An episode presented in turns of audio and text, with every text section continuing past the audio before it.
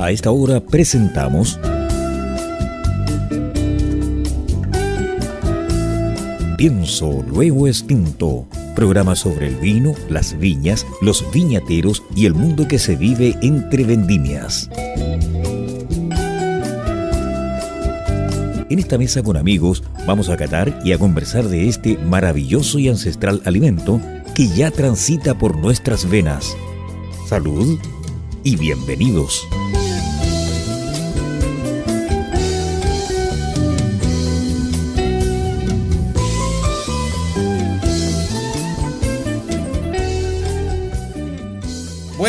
Queridos auditores de Pienso Luego Extinto. Hoy día un sábado más en este verano caluroso en nuestra zona central. Hoy día tenemos un invitado, una invitada mejor dicho, y de hecho es nuestra primera invitada de la temporada.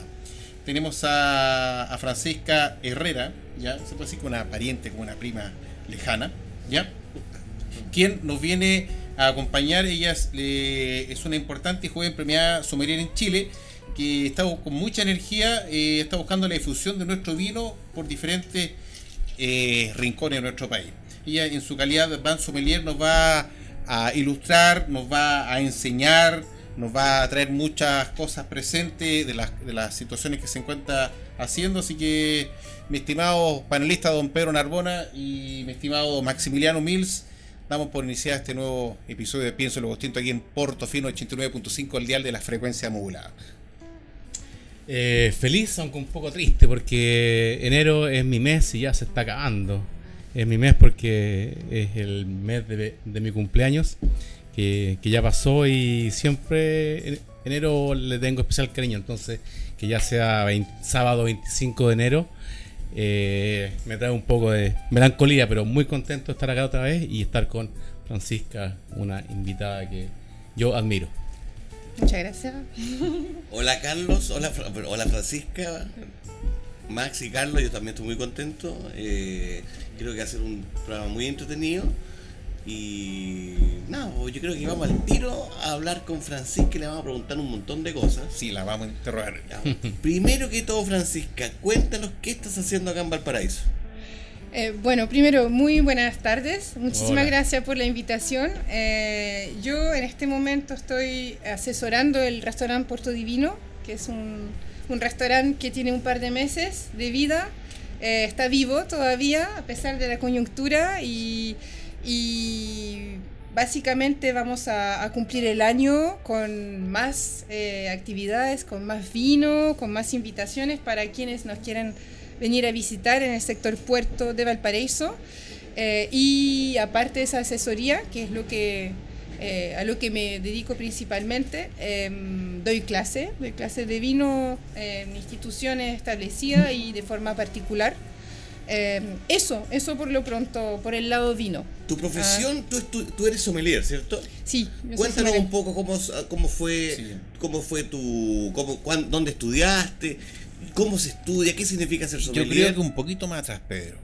¿Cómo, surgió esa necesidad? de llegar a ser sommelier. Y ahí nos vamos. Sí, porque, o sea, tú, porque tú eres historiadora. Sí, exactamente. ¿Y qué es lo que es ser sommelier? Porque alguna gente puede que no sepa lo que absolutamente, para que, es un sommelier, o lo que hace un sommelier. Em, e, en orden, yo inicialmente, yo, como se puede apreciar en mi acento, yo, yo nací y crecí afuera, en Francia, de padre chileno. Em, aprendí de vino en Chile, aclarar eso, porque los vinos chilenos son extraordinarios. Eh, de eso tenemos que convencernos. Eh, a nivel mundial no tienen nada que envidiar a grandes eh, países productores de vino, grandes apelaciones, solamente necesitamos dedicar el tiempo necesario y la curiosidad para ir eh, explorando. yo estudié historia inicialmente, llegué a Chile en calidad de historiadora para trabajar sobre temas eh, de historia contemporánea. ¿Estudiaste historia en Francia? Eh, estudié historia en Francia. y, y, bueno, llegué a Chile, necesitaba ganarme la vida, entonces trabajé en turismo, en, dando clase de historia, turismo, y bueno, rápidamente el vino se planteó como, como una, un puente cultural eh, lógico entre Francia y Chile para los, los turistas y, y, me enamoré. Básicamente descubrí una materia que podía asociar muy muy bien todo lo que era cultural, todo lo que era económico, geográfico, poético, culinario y así. Y, después de un cierto tiempo entendí que tal vez por ahí tenía que ir profundizando y ahí me, me, inscribí en la Escuela de Sommelier de Chile. ¿El año? Fue en el 2013. A raíz del, del, encuentro con un sommelier, el sommelier de la viña Concha y Toro, que era un sommelier francés, que me dijo, mira, a todo eso yo estudié eh, sommelier en la Escuela de Sommelier de Chile, acá, toma mis apuntes y nada, quedo en stand-by tres años. Y... ¿Esa, ¿Esa es la actual escuela de Ricardo Grelet? Claro, claro, exactamente. exactamente. Sommelier y dueño de la cava del sommelier en Providencia. Claro. Y ahí, ahí estudié y bueno, eh, fue genial porque llevaba bastante tiempo como aguantando, tenía muchos proyectos pendientes, quería estudiar algo y pude em, corroborar que tú lo que aprendes a nivel teórico en el vino eh, lo puedes aplicar de forma inmediata a la hora de practicar la degustación o a la hora de ir ahí en el viñedo a hablar con los productores. Y eso en historia es algo que nunca jamás puedes hacer a no ser que estés haciendo una historia como muy, muy encima, que incluso es más polémica. Entonces, la historia es hipótesis eterna, estás imaginándote un pasado soñado, idealizado, que nunca jamás vas a poder vivir, por definición. El vino es una experiencia que puedes vivir en carne propia y transmitir. Entonces, fue un poquito esa, esa mezcla de, de de, de, ganas de vivir lo que estudias, lo que me encantó también con el vino. Y insistir en que estudiando eso eh, en intersticios de conversaciones con profesores que mencionan algunos proyectos por aquí por allá, entre medio de la gran industria, que es la que domina el mercado, escuchas historias de viñedos que hay que cruzar el río Maule en lancha para llegar a descubrir unos viñedos con Sales Bastillas, increíble. Saludo. Eh, saludo.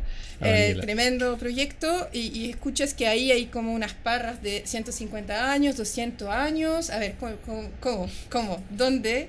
Eh, ¿En qué otra parte? Y hay vinos naturales, que estamos libres de muchísimas enfermedades y, y características que, que a nivel teórico al menos sabes que no se reúnen en ningún otro territorio del mundo y que acá en Chile lo tengamos sin que sea algo que todos sepamos eh, fue como, a ver, tenemos que, tenemos que profundizar esa parte, entonces el lado historiador ¿no?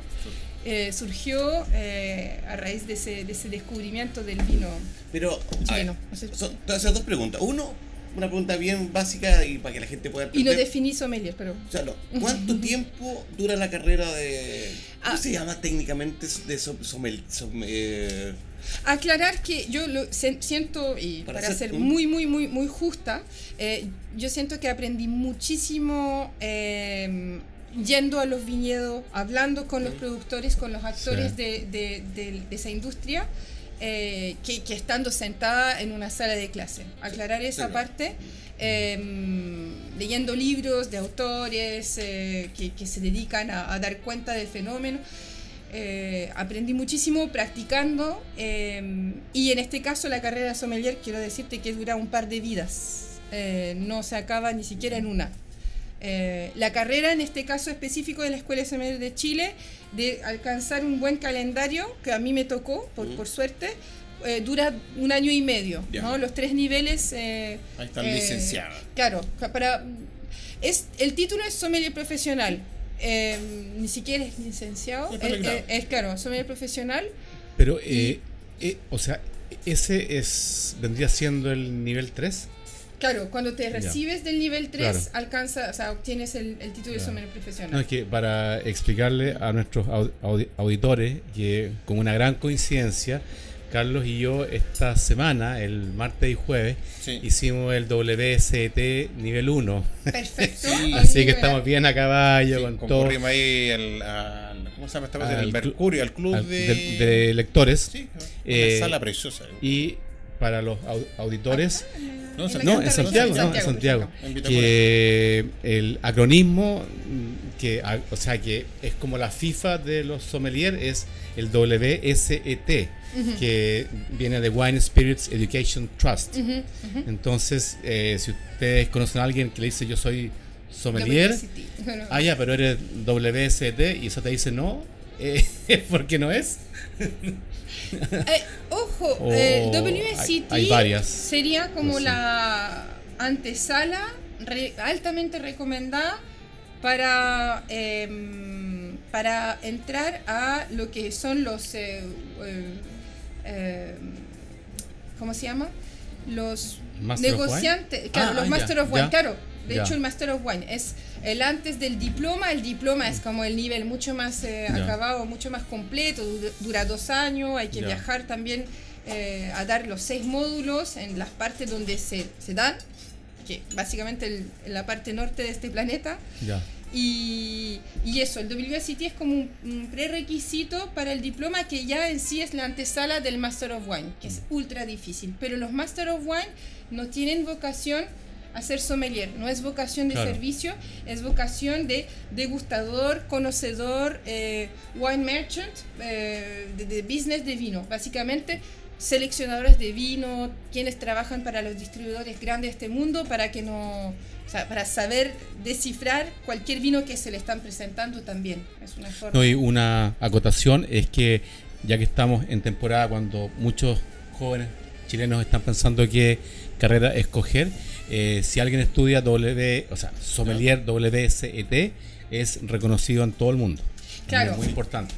Pero, pero, pero insisto mucho sobre esa parte de el WSET no es exclusivo al servicio, sino Ya. tiene una, una, una, una- un- la invitación es a conocer de vino desde un punto de vista comercial con informaciones técnicas de degustación. Ya. Pero no es, no es versus la Court of Master Sommelier, que explícitamente es, eh, es para gente de servicio. De hecho, en las postulaciones tienes que tener eh, eh, experiencia en sala. eh, de al menos tres años eh, y tienes que seguir siendo un profesional de la sala a la hora de postular en cualquier de esos niveles hasta el final. Ah. Por más que hayas dedicado 17 años de tu vida, el día que tú postules al Master Sommelier, que es el título último, eh, si no estás trabajando, mm, puede que te que, que- que no quedes. Ah. Y sí. Entonces el WSET es más amplio, es como para un público interesado de forma general. El, la Court of Master Sommelier ya estás con un pie al menos en la sala, en el servicio. Ah, perfecto. Sí, eh, porque eh, hay mucha confusión. Uno incluso, yo pensaba durante mucho tiempo que era lo mismo y no, son las dos formaciones más completas a nivel mundial para entender de vino eh, teóricamente, empíricamente, gustativamente, súper complejo, muy Uy, difícil de imagino, obtener. Estamos ¿no? hablando en el caso de los Master of Wine de 300 y tantas personas en el mundo que lo tienen. Ridículo, muy difícil de obtener. Y el, el caso de los Master Sommelier, estamos hablando de 250, ya me perdí un poquito. 237 creo que. O sea, 200 y algo. Sí. Pero es ese, entre los dos estamos hablando de un universo de 500 nerds, Sí. súper como calificado, que saben muy bien de qué están hablando. En muchos casos han dedicado una década o más de su vida en intentar pasar ese último nivel. Entonces, efectivamente, eso, eso es un proceso muy largo y pero fascinante. Por algo lo hacen y... ¿Y tú estás dispuesto a hacerlo, no? Eh, Ula, eh, pasa Porque eso. eso, es, eso es tiempo, eso es dedicación, eso es dejar de lado muchas cosas. Exactamente, sí. eh, si, si tú lo quieres hacer, muchas gracias, súper. Sí, vamos a empezar con este. Eh, si lo quieres hacer, claro, eh, es suficientemente mm, eh, demandante psicológicamente y a nivel financiero, digámoslo, Claro. como para Claro. no hacerlo de forma total. Entonces yo pienso hacerlo muy probablemente. Yo pasé el Advanced el año pasado, fue en octubre de 2018 que lo pasé. Y, y ya estando en el ¿Dónde Advanced, se, dónde se, se- Se rinde. ex- ex- Sí. existen actualmente eh, dos antenas principales de la Court of Master Sommelier en el mundo. Está la madre, antena madre, que sería la europea, basada en Inglaterra, que imparte la- los cursos del Advanced en Austria, lógico. Inglaterra, sí.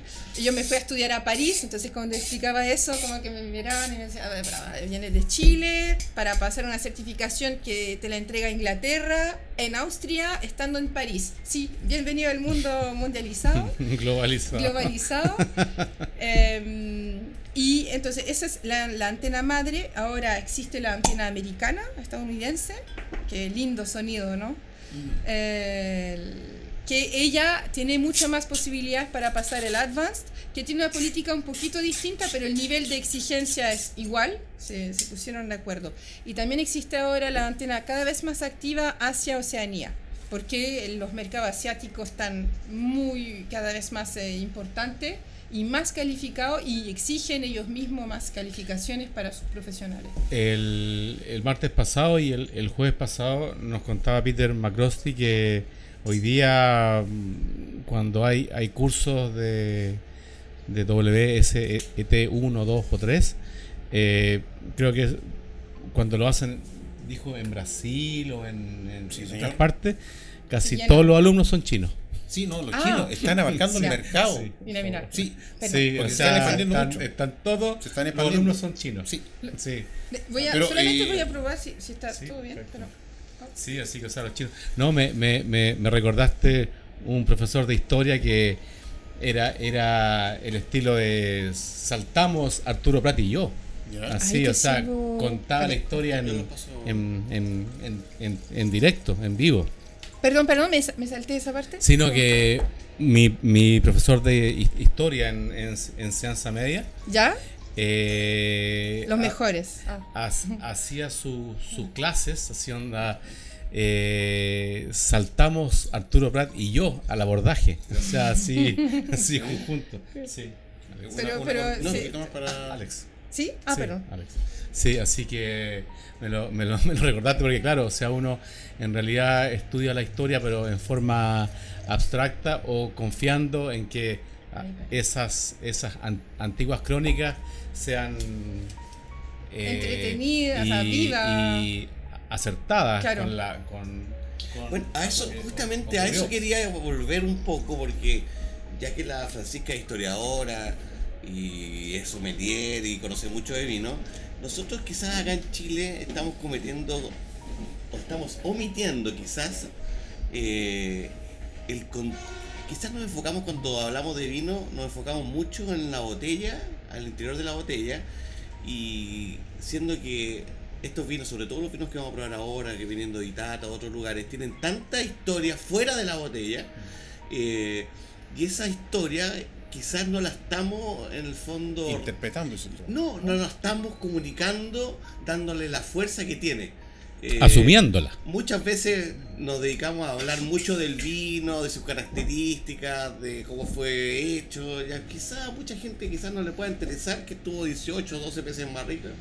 En cambio, esa historia que está detrás del vino, como decías tú, que hubo que cruzar, que sea un lago, un río para llegar a una viña, o que las parras tienen 150 años, o, que, yo lo he hecho.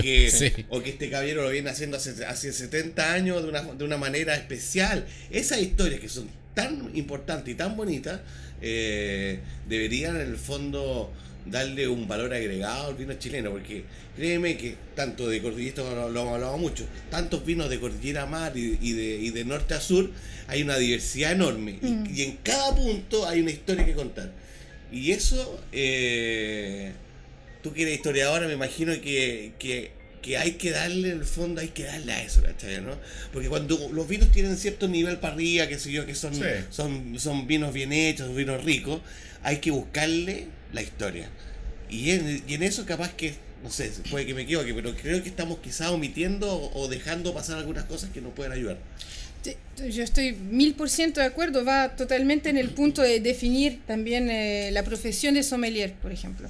El sommelier muchas veces, espero que cada vez menos, es muy mal eh, entendido, como que es un poquito esa figura que se te acerca en los restaurantes de cierto nivel, además, eh, nivel más eh, favorecido, ¿no? Y, es una persona que se acerca a la mesa y uno como que se, se achica a medida que se va acercando a ese personaje porque es una persona que te va a hablar de precio, sin querer te va a hablar de, presupuesto, te va a recordar que a lo mejor el presupuesto no lo tienes para alcanzar a comprar esos vinos que son como intimidantes y, no necesariamente te va a hablar de una experiencia, sino más bien de eh, eso, de, la distinción en la mesa. Eh, el sommelier, en estricto rigor, es una persona que tiene que ser un, un intermediario muy humilde, eh, entre el productor, la producción, el viñatero, el onólogo, dependiendo del estilo de vino, y el consumidor final. Entonces tiene que ser una persona extremadamente abierta a, entender qué es lo que mm. las personas que tengo en mi mesa eh, están, eh, están esperando de mi servicio de la forma más eficiencia, eficiente, perdón, más atenta y respetuosa de las preferencias que sean financieras, que sean de gusto. Si quiero hielo en mi vino y si quiero un Cabernet Sauvignon con mi ceviche y que le pongo un punto, eh, o sea, un punto de exclamación a eso, de nuevo, el profesional tiene en este caso que poder, eh, eh, claro, navegar en base a esa solicitud que tiene el cliente. Entonces, es eso. El sommelier es una persona que interpreta las preferencias del consumidor final en base a su conocimiento previo de todo el terreno donde se producen los vinos. Y, es un generador de experiencia, por lo tanto. Absolutamente. No es un vendedor, es un generador de experiencia y eso es lo lindo y por eso generando vocación para tantos eh, jóvenes o menos jóvenes que estén ahí escuchando. Eh, es muy lindo porque es eso, es ser psicólogo, es ser... Eh, eh, esteta de los sabores, ¿no? Y, es muy atento a, lo que la gente quiere, sin juzgar, sino siempre entender. Y ahora estamos con, una maravilla que yo conozco, pero tú preséntalo. Bueno, aquí eh, se, se, van a presentar tres vinos en total. Vamos a partir con este, es un Chardonnay que proviene del territorio de Litata, como los dos otros vinos que voy a presentar, de la viña Pandolfi Price, una viña familiar. Es la línea Larcún que el nombre proviene del río Larqui, en Mapudungun, ah. que está al borde de, ese mismo río. Entonces el viñedo, un chardonnay del año 2016 del Valle del Itata. El Valle del Itata, eh, sí, es un valle, por suerte, fabulosamente, cada vez más conocido. Queremos que se conozca aún más porque hay mucho, mucho por decir, mucha historia, mucha calidad, eh, mucha seriedad y autenticidad. Aquí eh, lo que me parece fantástico este vino, que no me canso de degustarlo y presentarlo, en Puerto Divino, el restaurante que, que, asesoro eh, activamente y en cualquier otra parte donde vaya, es que un chardonnay que es todo lo contrario de, lo que mucha gente asocia a chardonnay. Se fijarán que uno tiene, es bastante pálido, en, en, vista, en nariz. Tiene una nariz extremadamente abierta, tenemos mucha fruta, mucha miel, muchas flores. Tenemos más que un perfil de frutas tropicales, que es lo que uno asocia mucho a los chardonnay eh, de Casablanca, em, que son los que más se conocen en general. Aquí tenemos un perfil un poquito más reservado, más hacia las peras, unas peras un poco, peras blancas, levemente caramelizadas tenemos manzana amarilla, tenemos un poquito de, eh, amargura, pero leve, como de pomelo, de cáscara de pomelo. O sea, ya tenemos bastante información. Tenemos esa miel, esas flores, esa fruta, la fruta cítrica, la fruta tipo pera. Como ya no, nos da ganas de ir a conocer en boca cómo se comporta. Y se, se fijan que en boca es un vino que yo estoy haciendo la degustación, la idea es que lo conversemos todos, ¿no? pero es un vino que no es nada dulce. Y muchos chardonnay en Chile o en el Nuevo Mundo en general eh, se asocian a vinos goloso, generoso, amplio, tienden a ser pesados. Aceitosos también. Aceitosos, cada vez menos, pero sigue siendo la tendencia. Eh, vainilla, coco, eh, durazno en conserva, que no es lo más amigable a la hora de vivir la experiencia gastronómica, o de estar conversando y de tener ganas de básicamente terminar la botella sin darse cuenta.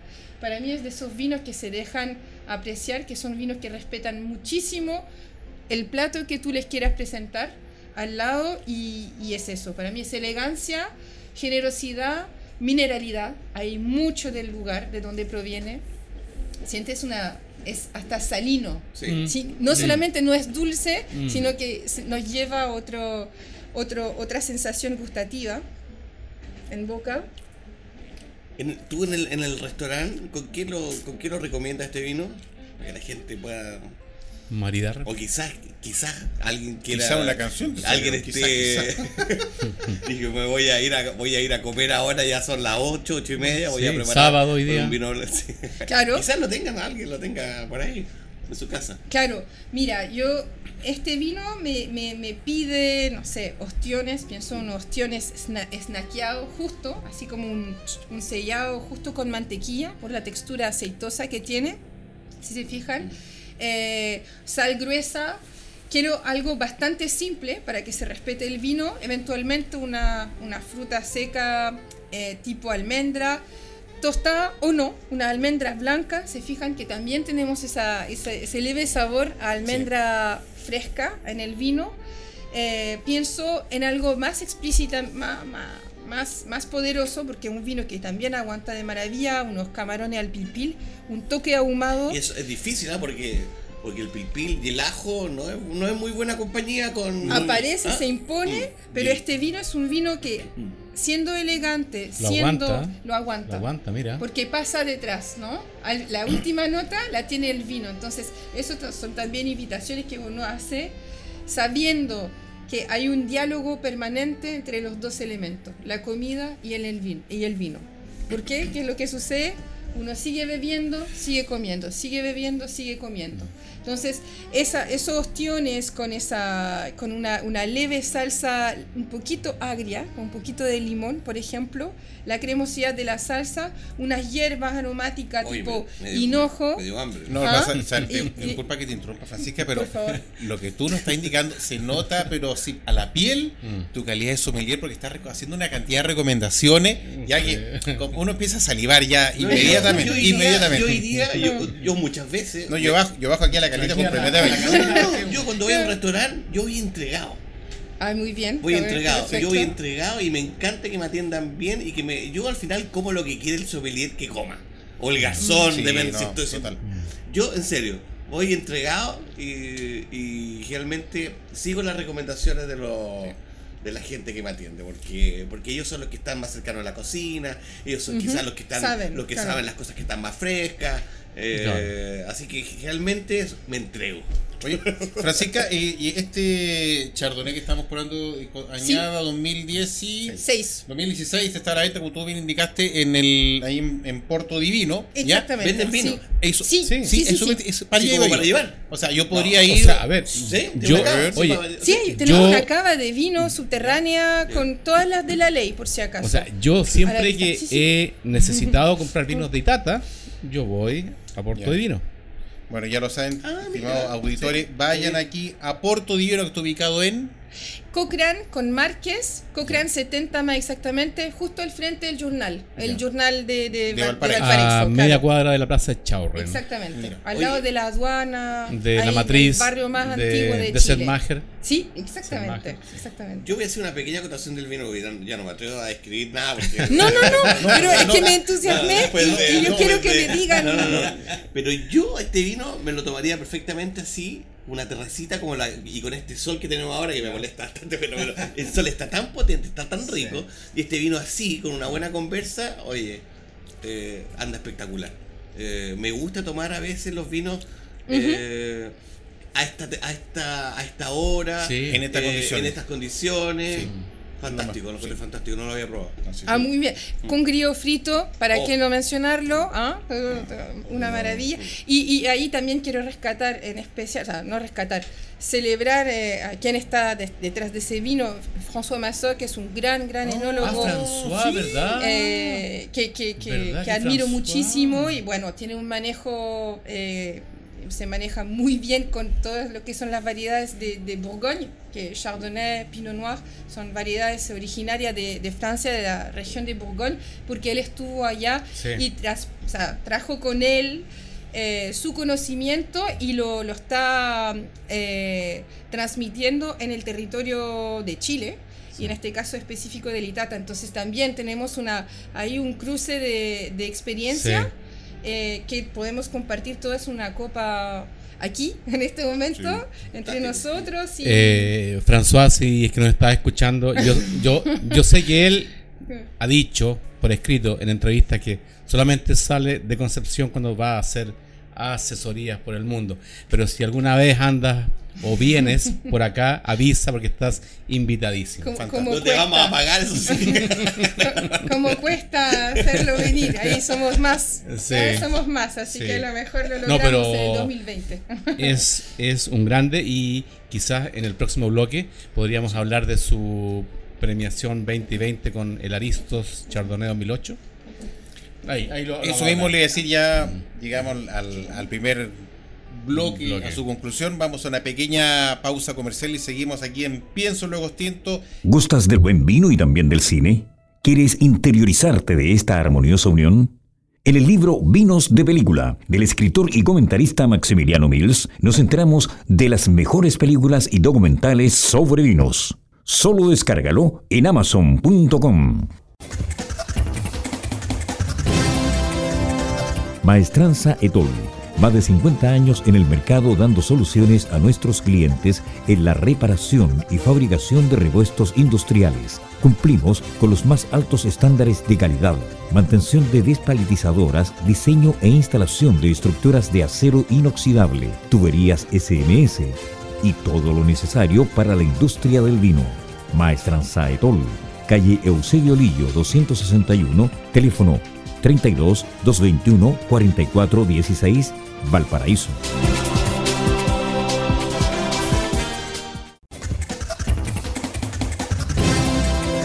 Nadie habla de vinos como lo hacemos en WIP.cl y porque somos el único medio especializado en vinos de Chile y Sudamérica, auspiciado por sus lectores, por ti, no por bodegas. Gracias a tu pasión por el vino, podemos ser www.wip.cl. Sí, WIP el único sitio web de vinos independiente de Chile y Sudamérica. Estamos presentando Pienso, luego extinto.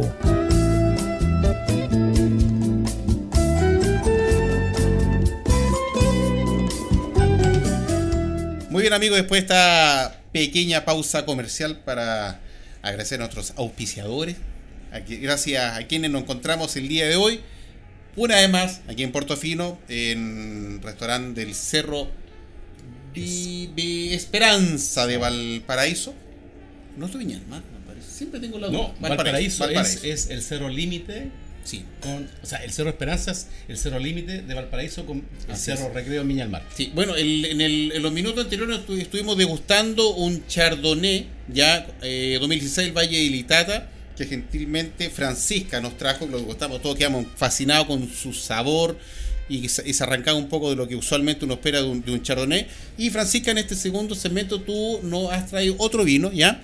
Que el quiero por favor nos indique, nos, nos presente de qué es lo que se trata para que nuestros auditores puedan en algo acercarse a, este manjar. Así que es todo tuyo el micrófono.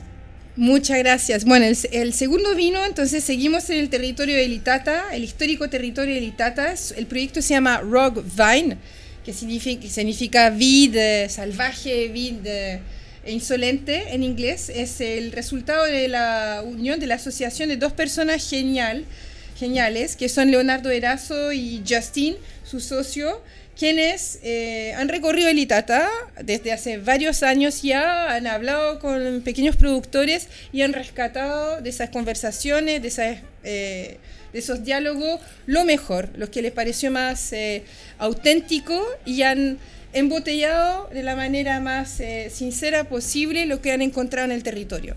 Entonces, Rockvine, en este caso, el vino Granitata Blanco, es un año 2016, Itata, insisto, es una, un ensamblaje, una mezcla de, eh, de, parras que se encuentran ahí, porque en esos territorios históricos antiguamente no se sabía lo que se plantaba o no, no había conocimiento genético exacto.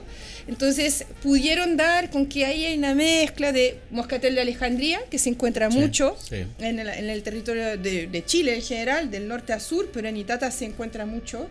Eh, tenemos eh, también semillón, que es una variedad que no se conoce tanto en Chile, que era antes del chardonnay la más plantada. Se arrancó mucho semillón para plantar chardonnay que vendía más a fines del siglo XX.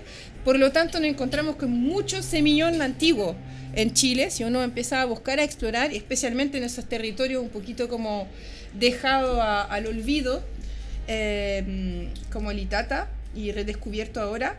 Tenemos eh, también parece un poco de Riesling, que de nuevo son Ah, inmigrantes en algún mira. momento que llegaron con lo que pudieron llegar de su tierra de origen y plantaron al nuevo territorio que era Chile lo que, lo que conocían.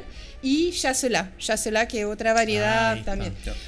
Pero son al menos cuatro y por, ah, eh, nadie puede afirmar nada, que eso es lo lindo y es lo lindo también de, de Leo Justin y, bueno, Joss, la, la- la- mujer de Leo, eh, que son personas que, que respetan mucho lo que, lo que trabajan y lo quieren entregar tal como viene. Entonces, esos son vinos en estricto rigor natural, no lo intervienen, lo cosechan lo suficientemente temprano para que la frescura, la acidez se mantenga. Eh, no le ponen para nada eh, proceso de guarda en barrica porque quieren mantener la frescura de la, la fruta. Eh, maceran con las pieles, siendo un vino blanco, no sé si se mencionó, pero son todas variedades blancas, las que se mencionaron acá, en ese, en ese ensamblaje blanco. Y eh, el hecho de macerar con las pieles le brinda muchísimo más sabor y, Sí. como se habrán podido fijar, El color. color y estructura. Entonces, eso es un poquito lo- el- el- como la, la contrapropuesta al Chardonnay Larcún, el anterior. El Chardonnay Larcún no tiene madera, eh, no tiene fermentación maloláctica, eh, tiene lo, la- el volumen que le da el contacto con las levaduras muertas, que le da más como volumen en boca, más em, gordura, más generosidad, pero una exquisita acidez. ¿ok? Este segundo vino eh, es un vino blanco que podría tener incluso características de vino tinto. Es un- eso, Justamente eso, eso, Sí, eso por iba a decir. O sea, si yo estuviera haciendo ahora una cata a ciega, o sea, digo, con una venda en los ojos, capaz que hasta habría dicho que era un, un, pero por favor, un, ah, perdón, no serví. un vino tinto ligero. O sea, capaz que hubiera dicho, no, este es un, es un, es un tinto. Es que Sí. Eso es genial lo que dices, porque es lo otro. Sí, Eh, todos probamos los vinos no a ciega, teniendo expectativa, porque la etiqueta, porque no, a mí me han dicho que tal o tal es mejor que este que es más o menos. Entonces ya venimos con prejuicio.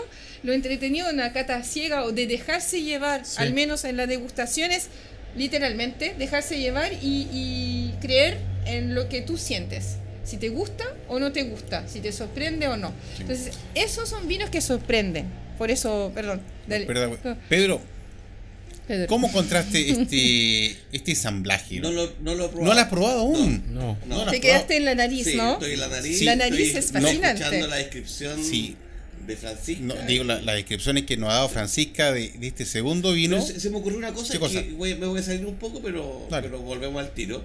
Que, que me gustaría también, me da la impresión de que estos vinos son bastante democráticos en cuanto al, pre- al precio, ¿cierto? Sí, Ah, sí, eso, sí, sí. eh, Ah, no lo consultamos la No, pasada. no, sí, no, sí, sí. claro, porque No, para no. que la gente también eh, que nos está escuchando eh, idea. sepa que, que estos vinos son, son de- a precios que bastante asequibles. Claro. Eh, ahí tú nos puedes ayudar un poco. Medianamente, más o ¿cuánto- menos, medianamente, eh, cuánto medianamente, o sea, ¿cuánto valen estos vinos si, los- si alguien los quisiera comprar? eh? Puesto en el restaurante Porto Divino, eh, el granitata blanco está a 17.500 pesos la botella, sentado, atendido, todo.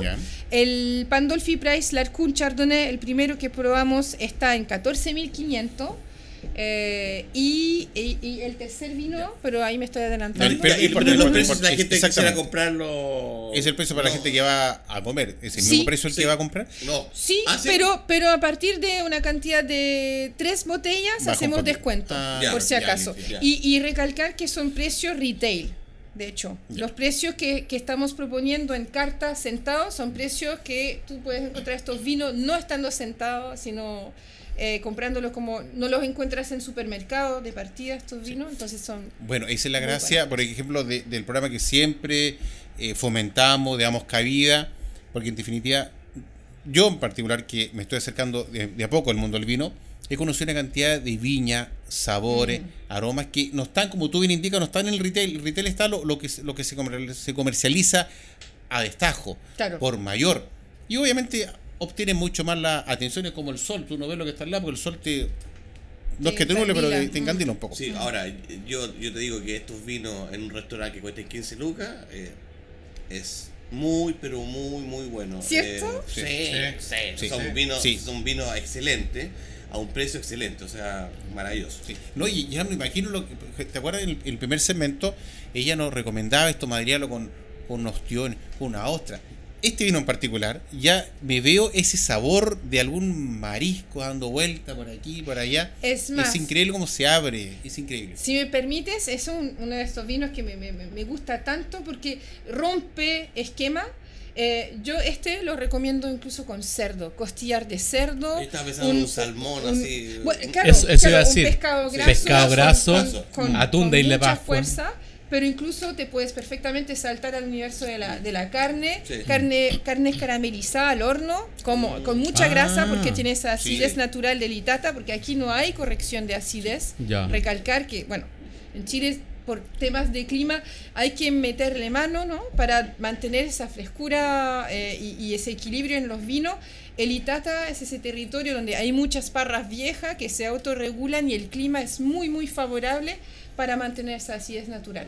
Entonces, eso también es algo que nos permite como país posicionarnos a la hora de hablar de vinos, eh, bueno, bien lo sabes tú, ¿no? con, con tu- con uno de los vinos que me encanta que haces. El De Itata Exactamente, por eso, el tres mono blanco es-. Es, una maravilla. Pero no solamente, hay muchos territorios que ameritan ser conocidos en Chile, pero justo para esa ocasión eh, se Sí. quiso como poner No, yo creo que la está llevando aquí en el programa porque los vinos que hemos presentado Vitata han estado ¿Ah, sí? todo buenísimo. No, y, y recordar que, por lo que yo sé, el único lugar entre Valparaíso, Viña Mar, eh, norte, sur, en donde uno puede encontrar eh, vinos de Litata es en Puerto de Vino. Claro, Eh, No hay, no hay, no hay, no hay Oye, otro, no hay otro. Recordé, recordé ¿Qué cosa, algo que conversamos en el, programa pasado con Marco Puyó, porque yo le pregunté a Max eh, que cuál era el otro nombre que tenía el sensor. Ah, sí. Ah, Entonces, aquí pensando no- que ah, me iba sacó pens- carcajada. Pensando que me iba a decir cargadora, porque Claro. ah, cargadora. Y Max, a ver aquí que tenemos a No, una eh, francesa ya.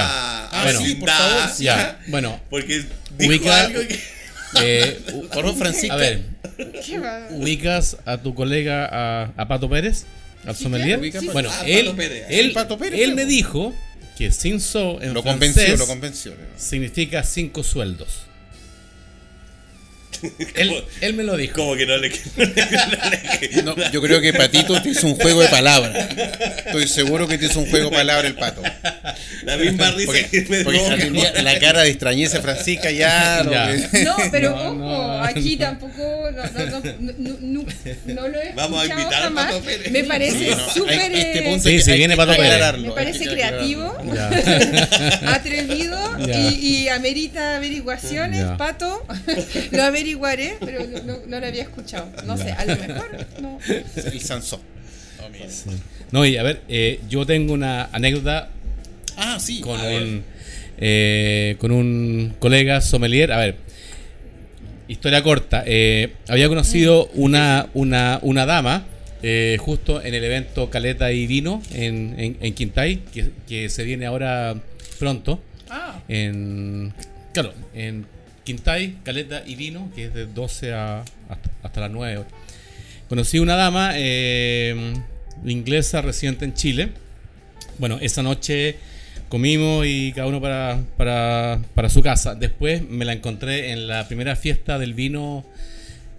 No, en la primera, primera fiesta de la vendimia del Valle de San, San- de- de San Antonio. una, una asidua de la, la Claro. feria. Entonces nos encontramos, recorrimos, catamos y al final la feria terminó y yo te invito a cenar a un restaurante muy prestigiado en Algarrobo. Entonces, cuento corto otra vez, ella pidió carne roja y yo carne blanca. Y mirando la carta, eh, intenté buscar un vino que fuera adecuado para carne roja suave y pescado blanco. ¿Un rosé? Sí, Bueno, un- ya, pero- o Syrah, no sé. Bueno, pedí como cinco vinos y ninguno estaba disponible. Oh, O sea, viste lo, lo que está en la carta, mencionaste Claro, que claro, Ese no está, el otro Claro. no está. y- Y el, y el- jugo pasa yupi. eso dos veces Bueno, y ya. bueno, y el pobre mozo, así como que ya al final estaba como que no, así, pa, combo para allá, güey. Y parte Oh. Y viene. alguna vez ni, ni regresó. Y viene, a la mesa. viene, viene, viene, viene, viene acompañado. Me dice, a ver, a ver, ¿qué vas a sacar? Ya, yo soy acá el, el, el sommelier. Ah, ¿qué vas a sacar? Y yo así como, ya, mire, escojo usted. Claro, O sea, claro. Y yo ahí como que dije, pero sí. Tráeme la etiqueta O sea, que ¿qué- tiene en tu cava. o sea, bueno. ahí, ¿qué se puede hacer? O sea, No. yo digo, yo busqué, busqué, busqué, y justo esos vinos no no estaban. ¿Qué Man. se hace ahí? O sea, No, yo, yo me río ahora, pero ahí fue bien como... ¿Y cómo te fue con la dama? Eh, Ah, Todos estamos ahí como, bueno, ¿y? ¿qué es lo principal? archivos sellados. No, pero, pero ahí, ahí, ahí, o sea... Pero fue tinto o blanco, lo único que quedaba. Ni me acuerdo, le dije, ya sabe que ya, o sea, me rindo, le dije. Ya, yo- oh, Sí. Oye, Francisca, realmente este, este, blend, este ensamblaje, granitata blanco. se pasó, digo, es un sabor, un aroma que me, me encantó y digo, con, los- con la indicación que tú nos has dicho, que lo venden ahí en, en Porto Divino, por los valores que tú nos estás indicando, por favor, señor auditorio, vaya, concurra, compre, conozca, por favor, que hay una cantidad de vinos que ustedes no están en, en- en- en el acervo ya común, porque son, no son de retail. Y la mayoría de la gente que va por los pasillos del supermercado ve lo mismo siempre. Y hay que salir un poco del estado de confort y, y- y ver estos vinos nuevos, este- e- e- e- estas viñas que son novedosas, con estos productos que fantásticos que están sacando al mercado. ¿Son, son viñas nuevas? La, eh, Vogue- Vogue- no, Vogue- no, ellos se crean en el que- 2008, así formalmente. Eh, entonces ya llevan Sí, su sí. más de, de No, 10 bueno, años. ah, como, eh, ok, sí. A- Aclaración comparación. viña nueva en el sentido que la gente hoy este producto no lo Sí, conocía, sí, son sí, nuevas. no, no, no, sí. sí. Porque también Sí. hay que mucha gente, obviamente usted, nosotros, yo en parte nos estamos acercando un poco al vino, pero te- tenemos que tener presente que hay gente son, que son vinos de pequeñas producciones que- Exactamente. Que, la gente le, le cuesta encontrarlo, no es fácil encontrarlo. No, y de hecho a veces tiene duda de dar el paso de salir del vino que está tradicionalmente acostumbrado a comprar el día domingo. Claro. Y esto que esto que tengo al lado que no lo compra porque no lo conoce, entonces falta es, es- ese, Bueno, eso- ese empujoncito. Por eso estamos Por eso nosotros. estamos Claro. evangelizando. Es muy bien, mi hermano, Y- muy y- bien. No, no vamos a invitar a nadie con chitoro. no, no, mentira. Hijo mío, no seas así. Yo, yo qui- quiero recalcar mucho que lo que es fascinante de estos vinos, yo, ahora hablaré como, como alguien que bebe vino y lo disfruta. Como todos nosotros. Como todos nosotros, exactamente, no como alguien Como que... ese que- profesional del área. eh. Sí, sí, pero el profesional del área muchas veces la gente como que distingue, ah, están los expertos y, y están los que nosotros que no sabemos. No, aquí son de esos vinos que nos eh, reconcilian mucho con nuestro propio paladar. Muchas veces los vinos comerciales eh, tienen contraetiquetas, tienen fichas técnicas y uno eh, se agarra de esa información para intentar sentir. Estos vinos de pequeña producción, hechos con muchísimo cariño, mucha dedicación, son productos artesanales, de hecho. En el caso de Pandolfi Price en Larcún, estamos hablando de menos de 6.000 botellas, más o menos. Incluso al principio era menos. Aquí, respecto a lo que vendría a ser la producción de Leonardo Erazo, es incluso menos. O sea, son realmente universos muy, muy acotados de, de posibilidad de degustación. Y insisto en que cada uno aquí puede llegar y encontrar características Oh, en yo- el vino. Yo, yo Durano encuentro mucho carozo, sí, muy marcado. ¿Y qué, qué le parece? Una de las cosas que también me gusta mucho de esos vinos es que la nariz te dice una cosa Sí. y lo llevas al paladar Sí, y te desconcerta más aún. O sea, te esperabas algo dulce por la expresividad, la intensidad aromática de este vino, que tienes flores, tienes jazmín, tienes durazno, durazno fresco y menos fresco, tienes unas notas a membrillo, tienes la nota, la nota moscatel, que es esa nota No, uva. es impresionante marcada. el moscatel, está, pero Está ahí, pero no, no pasoso, no pesado para nada. ¿Te, No, te imaginas no. el mar cerca? te seduce, pero no te no te lleva. No, no te satura para No. nada. Tienes como esas notas a rosa, rosa blanca, rosa, rosa, un poquito de lychee, ese, ese lado que gusta Miner para los Sí. que le gustan las... Y bueno, llevas eso a la boca, esperando encontrarte ese dulzor, ¿y qué te encuentras? Seco. El vino es seco, también salino, una frescura, un volumen en boca impresionante y al mismo tiempo una, un largo, una persistencia salina. O sea, vinos que no cansan, no cansan, no cansan, te dan ganas de seguir bebiendo. Oye, mira, yo agradezco porque de hecho entre los hombres y mujeres siempre tenemos percepciones distintas del mundo, las cosas, pero digo, las menciones que tú has indicado el día de hoy, ¿ya? Han sido de una claridad de idea, de una transparencia al detalle, que te lo agradezco sinceramente la presencia tuya aquí en nuestro programa porque nos has deleitado con este conocimiento, con este detalle, con esta pulcridad del, del, del, del, sentir, ¿ya? En, en cuanto a, a, lo que estamos degustando que tú nos has traído, así que sinceramente, muchas, muchas gracias porque me siento orgulloso que tú estés presente en esta mesa compartiendo con nosotros. Y muchas gracias, Francisco, muchas por estar gracias. Wow. Muchas gracias. y agradecer porque uno no podría hablar de esa manera sin la gente comprometida que hace esta joyita. Eso aclarar mucho porque hay mucho sacrificio. Bueno, bien sabes tú de lo que significa hacer vino, ir a buscar la uva y dar cuenta. Y bueno, aquí de eso se trata. Son gente apasionada, súper comprometida. Sí. Y bueno, gracias a ustedes porque ustedes son el, el espacio donde por lo tanto se puede eh, difundir todo ese compromiso, esa pasión. Así eso que... esperamos y en, en nuestra misión. Creo. Wow. Exactamente. Al igual que, por ejemplo, un sommelier tiene la, la, la, la función de recomendar o acercar un poco el vino al, al, al comensal. Nosotros tenemos no una función, pero sí tenemos una misión, yo creo, uh -huh. ¿ya? De ser el vínculo, el nexo, el puente entre los viñateros, los consumidores. Este mundo que a veces es un poco lejano, pero hay que acercar estas dos esferas, estos dos universos, que están bajo una misma tierra. Estamos en los mismos terruños, en el mismo Chile, pero a veces la publicidad, el mercado te, te, te, nubla un poco y no te deja ver las cosas lindas que tú tienes al lado.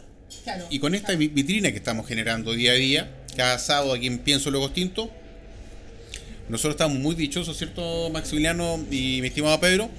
Porque siempre conocemos algo nuevo, en el sentido que damos cabida a algo que el mercado no lo conoce, uh -huh. no lo conoce. Uh -huh. Así que por ese lado, si estamos cumpliendo nuestra misión, estamos cumpliendo nuestro objetivo, que para eso generamos este espacio para el vino. Y, y, ese, la, la, la, insistir, yo, yo no me canso de insistir en eso. En Chile podemos tener todas las posibilidades de degustación, de, por ejemplo, degustar vinos por cepa.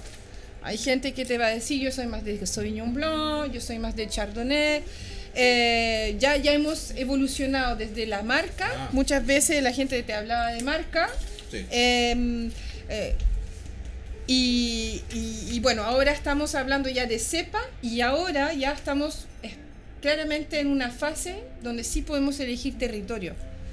Y sí. aquí eh, eso, estos vinos te hablan de suelo, te hablan de un, un, contexto en el cual se elabora el vino, que es un contexto histórico fantástico, eh, bueno, totalmente en natural. Francia no se habla de variedades, se habla de lugares. Exactamente, exactamente. O sea, tú, la etiqueta te dice el nombre de un lugar, tienes que saber dónde se encuentra el lugar para sí. eh, su, suponer qué variedad hay detrás y qué estilo de vino, por lo tanto, tendrás, ¿no?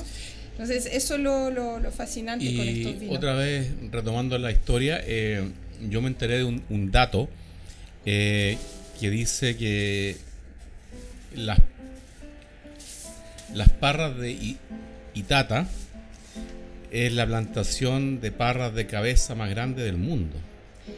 Es que ¿Es, no cabe la menor duda porque no nos y, ha llegado y, la filóxera a Chile. Y, Entonces. Y, o sea, perdón, ¿cuán importante es eso en un vino? Que, que, que, o sea, Chile tenga la mayor cantidad de hectáreas plantadas de parras de cabeza.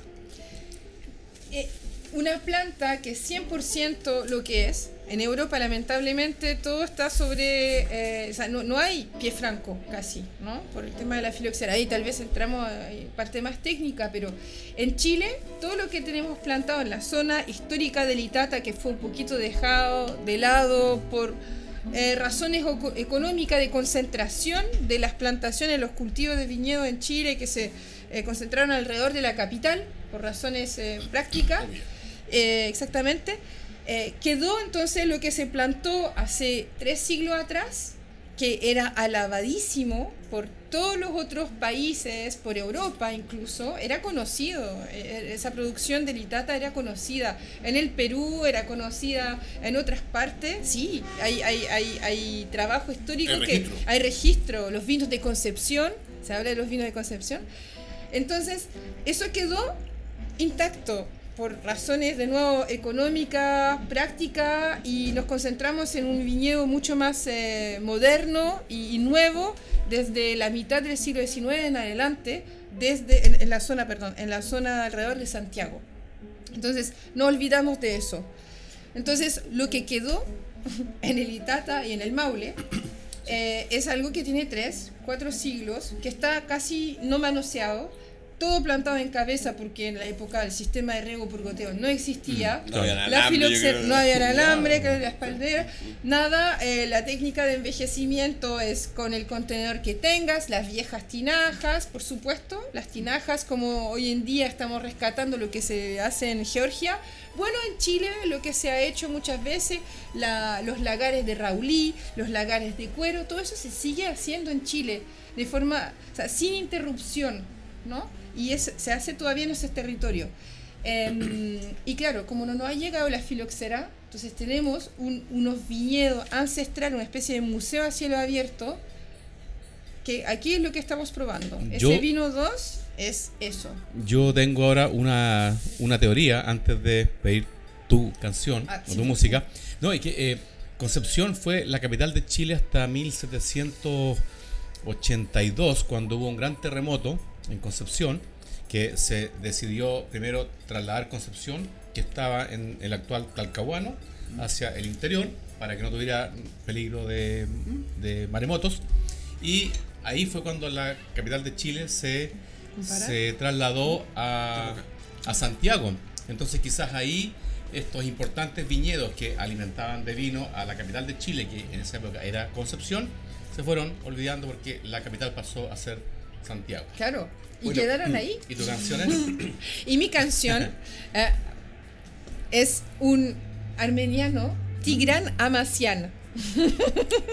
Alex, Claro. te va a tocar trabajo. No, no, no, Tigran. sin, sin garabato. No, no. Tigran Amazian, con H, Amazian. Tigran Amazian. Sí, Tigran Amaciam. Tigran Amazian, es maravilloso. Y la canción se llama The Poet.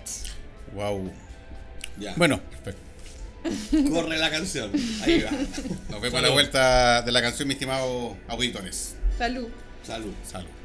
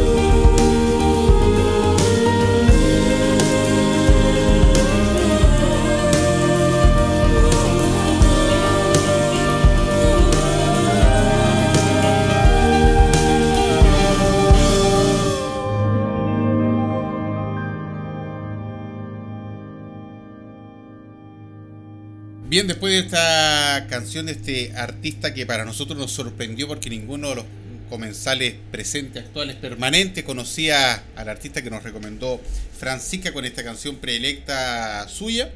De Armenia. De Armenia, sí. Bueno, Charles Aznavour nació en Armenia, creo. Sí, sí. Maxi Sudato. Oye, Francisca, bueno, eh, probamos en el, hace un ratito este ensamblaje blanco de cuatro cepas que son reconocidas al menos ya, que está de, un sabor, ¿cierto Pedro? Encantador, precioso, único. Así es, exquisito, me encanta el blanco.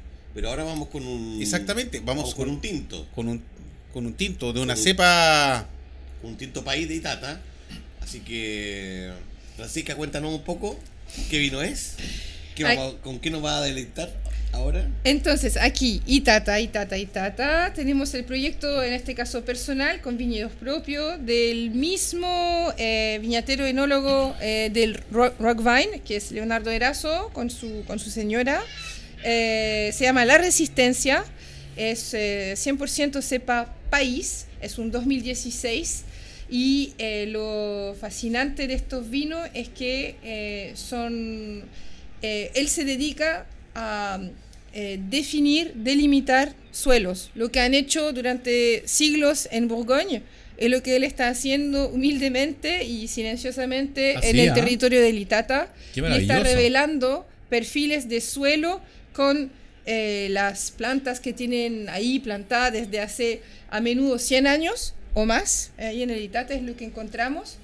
Em, y, eso, da cuenta de eso y lo puede demostrar, incluso catas a ciegas, te muestra tal vino de tal suelo y, puedes reconocer el suelo más que la variedad, que es algo como ya una experiencia que de nuevo propulsa a Chile en, la, en el patio de los eh, serios a la hora de hablar de vinos de terroir a nivel mundial. No, no solamente somos vino exportador, país exportador de vino muy bien hecho, agradable y fácil de beber, simpaticones. No, también podemos hablar de vinos con mucha historia, mucha seriedad, mucha complejidad y expresión del lugar, lo que nos hace único como país productor. Entonces ahí hay un trabajo de largo aliento que está dando de qué hablar y bueno, el nombre de la resistencia lo dice todo.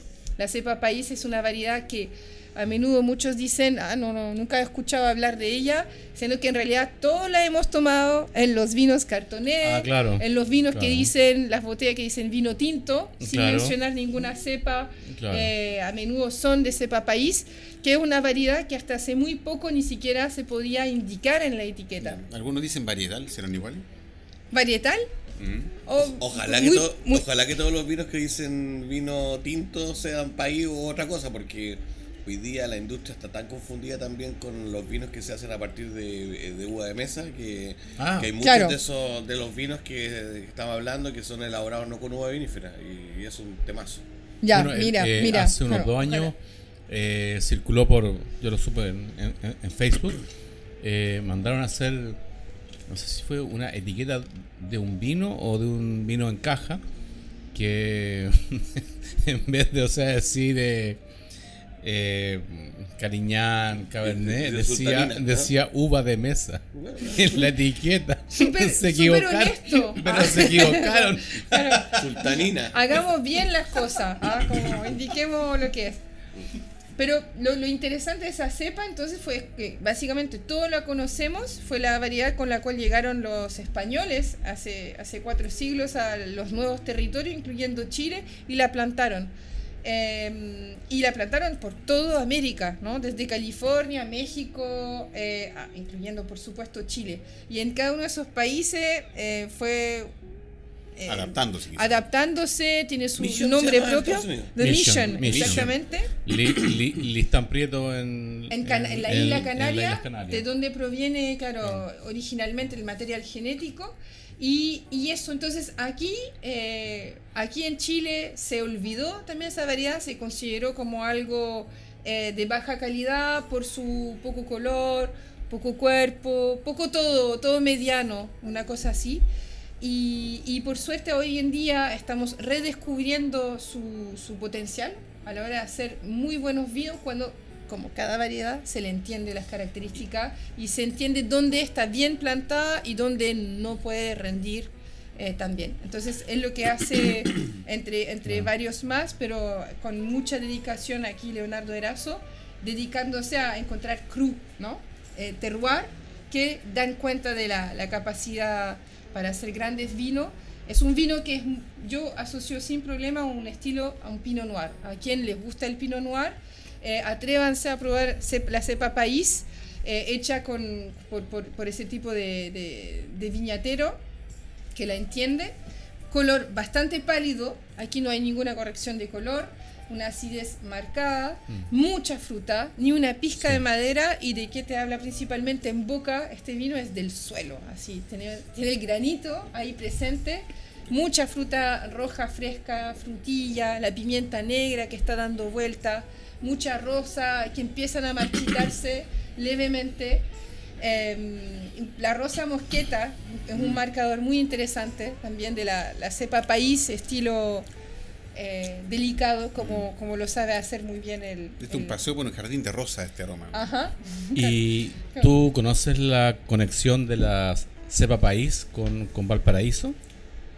¿Fibra óptica? Mm, no. Eh, bueno, ¿ah? No, no, no. Eh, el yo, se yo escribí un. No, no, prohibido, no, no, no, escribí un libro que se llama Valparaítos, que también es voy a traer. Que se lo regalé a mi hermana. A tu hermana yo se lo mandé, ¿viste? ¿Viste que yo cumplí? Se yo lo, cumplí. Se lo entregó, mejor dicho. A mi querida hermana que está en Egipto. Yo se lo mandé. Y ahora está en el consulado de, de Egipto en Alejandría, tu libro, Valpa, Valparaíto. Ya. Estaba muy contento. Gracias. Bueno, en ese libro, eh, la historia es que esta cepa país llegó con los misioneros para hacer eh, vino de misa. Entonces plantaron Parras, en Valparaíso, que obviamente era un, era un pequeño valle expuesto al viento norte, así que los temporales de invierno y la sal quemó esas parras. Y por eso que celebramos el Día del Vino chileno el 4 de septiembre, el 4 de septiembre, porque ese día se le envió la carta al rey de España diciendo que la población de Valparaíso estaba muy triste, hoy día sería deprimida, porque no había vino para celebrar misa. Y de ahí enviaron desde el virreinato del Perú, creo que fueron siete barricas de vino para hacer misa. O sea, la primera importación por mar que llegó a Chile fue vino y llegó a Valparaíso siete barricas de vino para hacer misa. Y eh, yo he, intentado averiguar el lugar exacto geográfico, pero por mis investigaciones esas primeras parras de vino país que intentaron plantar para hacer vino de misa están en el, en el sector del Puerto Divino. De, de, mm, de, de, la matriz, de la iglesia La, Matriz, que fue la primera iglesia de Valparaíso.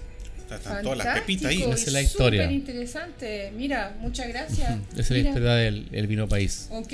Yo sabía que contar gente de tercera edad. Genial. Y Así que en Valparaíso. Me lo pasaron, no, pero lo puse yo, en la maleta y se lo tuve que regalar. No, pero yo, yo, te voy a pasar ahora. Van tres regalos. Sí. ¿Cómo? Sí. Sean, testigos. ¿Y de películas te, Sí, también, también. Vino, no, no, todavía también no, viene, pero también. de aquí a marzo. Y que justo estoy de cumpleaños en marzo. Así el que Max, Max con tres copas se pueden regalar de todo. Ya. ah, ahí está otro dato. Yo creo que con más copas. Porque lleva tres y no ha soltado nada. Así que el, vino país. El vino está país. muy ligado a Haciendo patria, mira, en nuestro puerto querido y, bueno, contemplándolo acá desde Puerto sí. Genial. Primera importación a Chile, vino. Tiene que haber durado menos que un candy esas siete barrigas. Claro, bajaron del barco, habrán bajado. Oye, Maximiliano, eh, recordar que estamos en Radio Portales Valparaíso en el 89.5, el dial de la frecuencia modulada y nos puede oír también a través de, del sitio web internet www.portalesfm.cl. No se olvide que estamos con nuestra invitada del día de hoy, Francisca Herrera, ¿ya? Que ahí ya la puede seguir en el Instagram corporativo, arroba Porto Divino Chilean Wines, ¿ya? para que se entere todas sus novedades, de lo que está haciendo y todos sus proyectos en el, en, el futuro y el presente. Oye, Maximiliano. ¿Qué novedades tenemos en la sección que hemos incorporado? Así es, señor. Las luces, cámara, acción. ¿Y el león? sí. No, el león se escondió. no, eh, a ver, desde que yo supe que una imagen era cuatro veces más fuerte que una palabra, eh, quizás entendí por qué me fascinaba tanto el, cine. El cine en, dentro de un cine, en pantalla grande. Eh, y por una ex polola, que fue la que, la que me. La primera que me habló que había un documental que se llamaba SOM, S-O-M-M, pero que es el, el diminutivo de sommelier. dije, ya, a ver esta cosa. ¿eh? Y cuando la voy viendo, o sea, te juro que... Eh, eh, a ver, yo creo que si, no sé, por ejemplo, si fuera caminando por las calles de Nueva York, de París, de Sydney, me encuentro con alguien y me dice, sí, yo soy sommelier, yo me arrodillo. O sea, es considerado. Master eh, Sommelier. Claro. O sea, perdón, perdón. claro, son. Sí, Master, master Sommelier. claro. Eh, o sea, el documental SOM sigue durante un año en sus estudios previos a cuatro sommeliers en sus estudios y sus visitas a viñedos para prepararse para dar el examen para los Master Sommelier, que hay que decir que es considerado el examen más difícil del mundo, porque se puede dar en cinco idiomas, porque un, un Master Sommelier no, de, no solo debe saber de vinos y comida, debe saber de destilados, de café, hasta de habanos. O sea, y creo que es un examen que te pueden decir ya, oye, identifícame a ciegas qué vino es, de qué valle, de qué país y de qué año. O sea, mm, imagínense, o sea, es una cosa impresionante, pero yo, gracias a este documental SOM, que ya existe SOM 2 y SOM 3, que no la he visto, mm, yo admiro y soy alguien que, que, o sea, se rinde ante personas que han aprobado un examen que, que, que en el fondo lleva a los Masters Sommelier a, creo que ayudar a que este sea un mundo mejor a través del vino y la comida. Por favor, son, son dos y son tres, véanlos. O sea, si están en alguna duda que el vino me gusta, que no me gusta, después de verlos van a sentirse privilegiados cada vez que abran una botella de vino acompañada de carnes blancas, carnes rojas, quesos o lo que sea. Sí, sí, sí. Son. S-O-M-M. Ah, pues, pues, ojo, es una película, eh, un documental, que puedes llorar, vas a sentir como dolores de guata mientras lo veas, porque es mucho nervio. Y eso es. incluso, incluso una recomendación. Yo, yo me hice un, un auto desafío porque habían cuatro sommeliers que estaban postulando para ser Master Sommelier. yo, o sea, me dije, a ver. ¿Apostaste por algo? Mm. Aposté, claro, es, exactamente. Entonces, aposté por dos, vamos a estar, Pero había uno que empezando el, el, documental dijo, mira, yo hasta hace un año no tenía idea de vino, pero mi nariz es extraordinaria. Y dije, este gallo va a pasar. Así que véanla. no dejaste todo. Muchas gracias, Max. Maximiliano, por ese nuevo dato que tú nos has brindado de este documental Som. Que lo puede encontrar usted en Netflix, si lo tiene contratado, si no, contrátelo. hay, hay, buenas series, yo igual lo tengo en la casa. Lo, lo, tengo en, mi teléfono. Oh, llegaríamos a Netflix, saltaríamos al infinito más allá. Oye, aparte, aparte, entre las cosas novedosas que estamos incorporando en nuestro programa en, en esta nueva temporada 2020, ya eh, vamos a mencionar también, por ejemplo, eh, eh, eventos que se vienen relacionados obviamente con el vino, ¿ya? Y como hacen en el primer segmento, Maximiliano nos indicó, participamos este día martes 21 y jueves 23 recién pasado en el Wine Set, estos niveles que organiza nuestro querido amigo Peter Macross, Macrosti. Macrosti. En el, fuimos a, concurrimos allá al Club de Lectores Mercurio en Vitacura a, estos dos cursos, son cuatro horas cada uno. Claro. eh, Peter se portó súper bien, nos, explicó en, buenos términos, tenía la mesa bien dispuesta, así que fue bien logrado eh, el, evento que fuimos en, pos de aprender un poco más allá. No, y eh, importante, incluso había alguien que trabaja ah, en Viña Foncidental hace 18 años, Darwin Ollarse, y fue muy humilde, compartió conocimientos, o sea, aunque usted sea experto igual vaya, siempre se aprende algo. No, Darwin es, un saludo a Darwin, es una gran persona. No, buena persona, yo nos cae súper bien, muy buen chato, muy buen chato. Eh, como segundo suceso de promocional tenemos también, para que la, lo, nuestros oyentes puedan saber, tenemos el día de hoy, se está llevando a cabo la Expo Vino en el Sporting, ¿ya? Que está corriendo a partir de las 19 horas. Para apúrense, que, apúrense. Para que a concurrir, no, si ni rato, se va a estar hasta tarde ahí. Así que perfectamente. Hay fiesta después, creo. Ah, no me digas música en vivo, seguramente.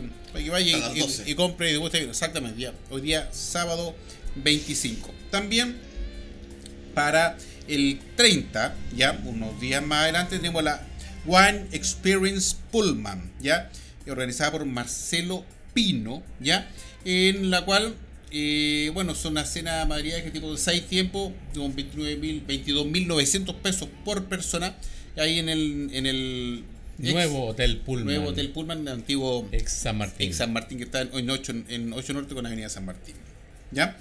Eh, como otro suceso tenemos el primer festival del vino, que se organiza en, bueno, por Casablanca, Algarrobo, este, el viernes 31 y sábado primero, de entrada liberada para que pueda concurrir en familia, a pasarlo bien, a degustar y a tener un momento bastante, bastante grato. Y como último suceso, tenemos. Alguien de la casa. No, seas autorreferente, mi estimado Maximiliano, no seas autorreferente, deja decirlo a mí. tenemos en Viña el Escorial, allá en el sector de Panquehue, eh, cena y vino, ¿ya? El 31 de enero, con el comentarista de cine, don Maximiliano Mills, ¿ya? Que va a comentar algún. Una, ¿Qué película va a comentar ese ya, mi estimado Maximiliano? La película que nadie puede seguir tomando vino si no la ha visto. Ah, yo la Entre copas. Eh, yo la vi en, DirecTV. Sideways. que la comentaste el otro día. Esos serían los eventos que se nos vienen para estos días venideros en, verano. Así que seguimos con nuestra estimada y querida invitada Francisca Herrera. No se olviden seguirla a ella en, en Instagram en arroba Porto Chilean Wines. Y, recalcar, ya que hablaste de muchas actividades, que siempre en el restaurante Puerto Divino organizamos actividades de degustación, degustación a ah, ciega, cena maridaje. Ahora vamos a retomar con mucha actividad porque la coyuntura nacional nos detuvo con, a todos, ¿no? Entonces ahora queremos eh, retomar aprovechando el verano y bueno, clases particulares, clases eh, grupales también para quien esté interesado siempre. ¿Y, la gente que eh, está interesada, dónde puede buscar esa información para saber cuándo son las catas o para saber sobre estos cursos de vino? En la cuenta Instagram, ahí se publica toda la información, básicamente. Arroba Porto Divino ah, Chilean Wines. Muchas gracias. Eh, estamos así, rapidísimo. Sí, así, Oye, ha sido eh, ¿Qué podemos más decir del, del, vino que hemos probado? Este, este era un país. país. sepa, país. Hemos probado, Maximiliano, otros países. Sepa país, mejor dicho, no en otros países ya. Pero siempre el país te va se va sorprendiendo, no obstante, el viñatero que lo va. Mm. preparando, se puede decir. voy, a decir, por favor, voy, a leer un poco lo que dice la etiqueta. Que el vino se llama La Resistencia eh, está hecho de, un, de, una parcela de, de 5.000 metros, media hectárea. Ah, mira. Y la etiqueta dice algo muy lindo, dice se desnuda. Toma, usted paso bien lento, toma. De desnuda que está, brilla la estrella. ¿Y quién ha sido el, creativo que hizo eso? Muy, está muy bonito, está muy bonito. De desnuda que está, brilla la estrella. Mira qué lindo. Exactamente. Exactamente. Entonces, ¿qué es lo que apunta? La estrella viene a ser el vino. ¿Te das cuenta? Es el concepto. Tiene muchas interpretaciones. queda, claro, queda, abierto, y, cada uno. Queda abierto para escuchar otro, exactamente. Exactamente. Así que, mm, dígame. Una última cosa, que nunca está de más. Cada uno de estos vinos se encuentra en Puerto Divino, restaurante. Sí. Eh, y cada uno de esos vinos tiene un potencial de guarda absolutamente amplio, por si acaso. Son vinos que se pueden apreciar desde ya, como lo hemos hecho ahora.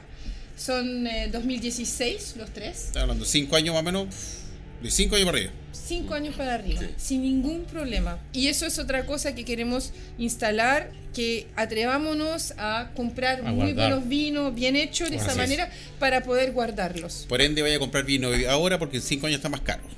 Por ejemplo, exactamente, vayan a Puerto Divino, compren su par de botellas, guárdenla en su casa y regresen a disfrutar y a comentar. No, este, este está delicioso. Yo probé por primera vez el país en este vino que sacó Lomas de Cauquenes, que también es considerado el primer vino orgánico de Chile. La cooperativa. Eh, las Lomas 98. Sí. Mm. Y así que yo, yo creo que si hay una cepa que yo conozco es la País. Y este está muy equilibrado, muy estructurado. Mm, lo encontré maravilloso. Es ligero, con complejidad y largo. O sea, de nuevo, es un vino que, es muy, muy, muy delicado, pero teniendo mineralidad y personalidad. Entonces, también es un poquito paradójico. No, no es pesado en boca, no, no es redondo, no. Es mm. mucha delicadeza, pero con presencia. Entonces, pensemos. muy suave. Tanino súper suave.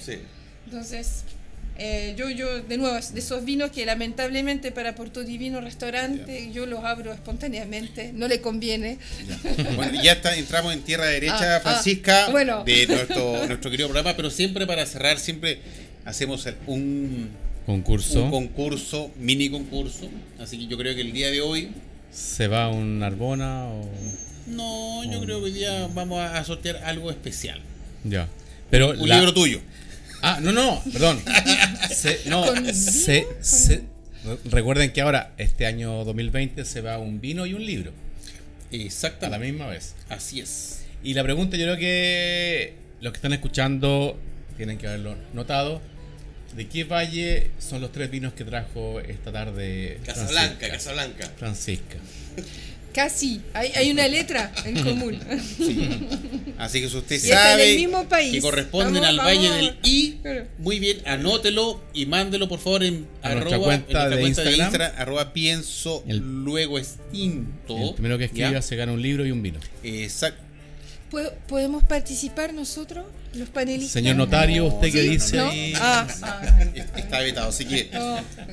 una forma de ganar el libro. acreedor de, un, el próximo sábado. de un agradable tinto, así que. Francisca, agradecer tu presencia el día de hoy en nuestro programa, tu tiempo, muy gentil, así que. muy simpática. Sí, no, muy no una charla, pero uh, hermosa de los vinos. Así que muy agradecido eh, como te digo, vamos a tener que invitar más mujeres porque nos alegran mucho el programa. Sí, exactamente. Así que vamos a hacer un saludo. Nos vamos a despedir a nuestros queridos auditores. Hoy día sábado 25 en Radio Portal. Así que hasta la próxima edición. Muchas gracias. ah, sí, saludos. Claro, no? que el responsable que salga todo el sonido en, en orden. Salud. Y hasta el próximo sábado que ya Muchas será gracias. Hemos presentado Pienso, luego extinto. Programa sobre el vino, las viñas, los viñateros y el mundo que se vive entre vendimias. En esta mesa, con amigos, hemos catado y conversado de este maravilloso y ancestral alimento que ya transita por nuestras venas. Salud y nos escuchamos la próxima semana.